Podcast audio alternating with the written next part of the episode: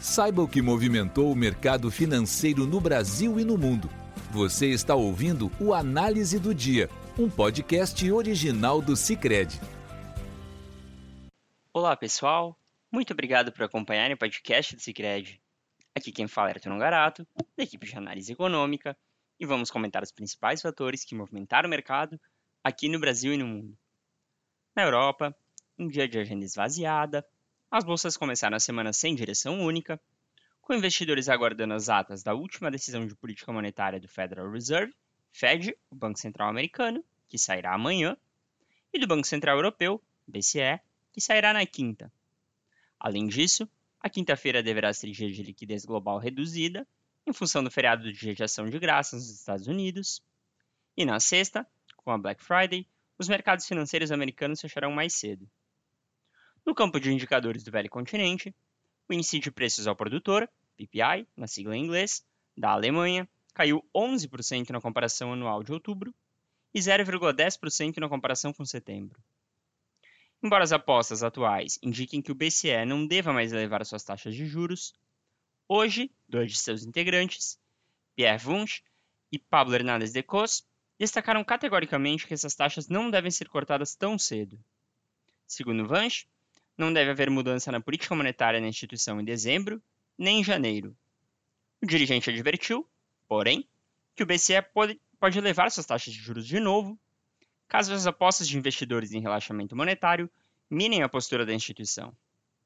Vance também considerou que os mercados adotam uma visão otimista ao desconsiderar a possibilidade de mais altas e esperar uma primeira redução na taxa de juros do BCE, do atual nível de 4%, tão cedo quanto em abril.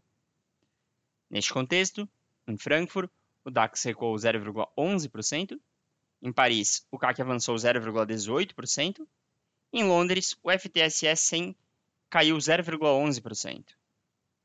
Nos Estados Unidos, também em dia de agenda esvaziada, as bolsas fecharam em alta, puxadas por ações específicas como Boeing e Microsoft. Enquanto a Microsoft subiu 2,05% após a notícia de que Sam Altman ex-CEO da OpenAI, passará a integrar a empresa.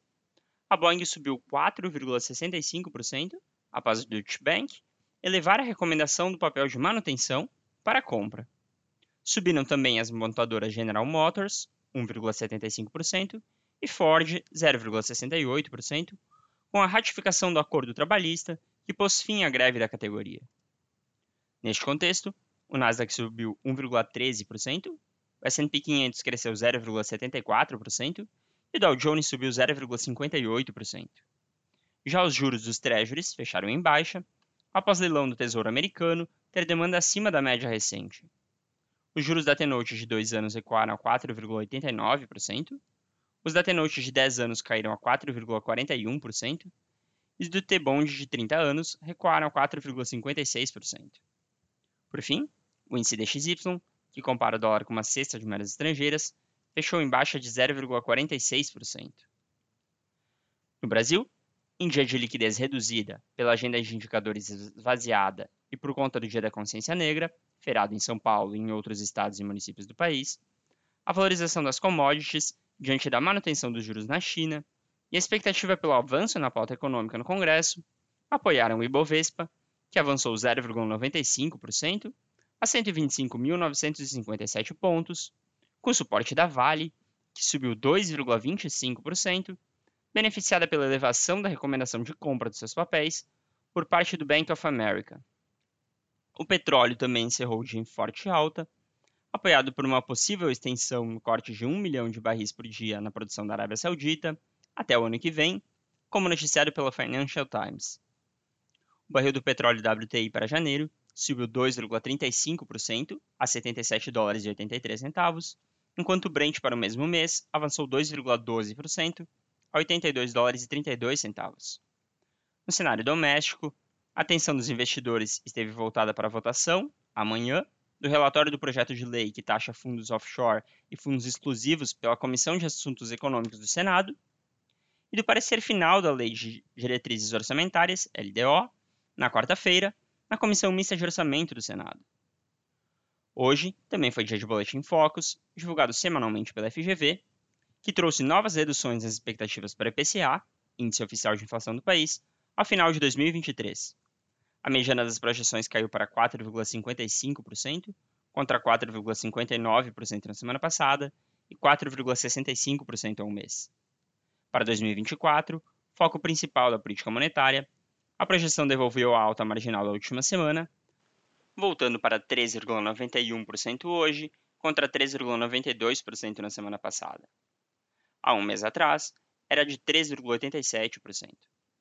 Para 2025 e 2026, as expectativas permaneceram em 3,5% pela 17ª e 20 semana consecutivas, respectivamente. Ainda segundo o Focus, a projeção para a alta do PIB este ano encolheu de 2,89% semana passada para 2,85% hoje, contra 2,90% ao mês. Após divulgação, na semana passada, do recuo de 0,06% no IBCBR. No câmbio, o dólar teve queda de 1,10%, cotado a R$ 4,85. E por fim, os juros avançaram hoje, em movimento de realização de lucros, após três sessões seguidas de queda. As taxas dos contratos de depósito interfinanceiro, DI, para 2025, subiram para 10,48% contra 10,42% sexta. Para 2027, subiram para 10,33% contra 10,25% sexta. E para 2029, subiram para 10,74% contra 10,66% sexta. Com isso, pessoal, encerramos nosso podcast de hoje. Obrigado por estarem nos ouvindo. Esperamos vocês amanhã. Você ouviu o Análise do Dia, um podcast original do Cicred. Até a próxima!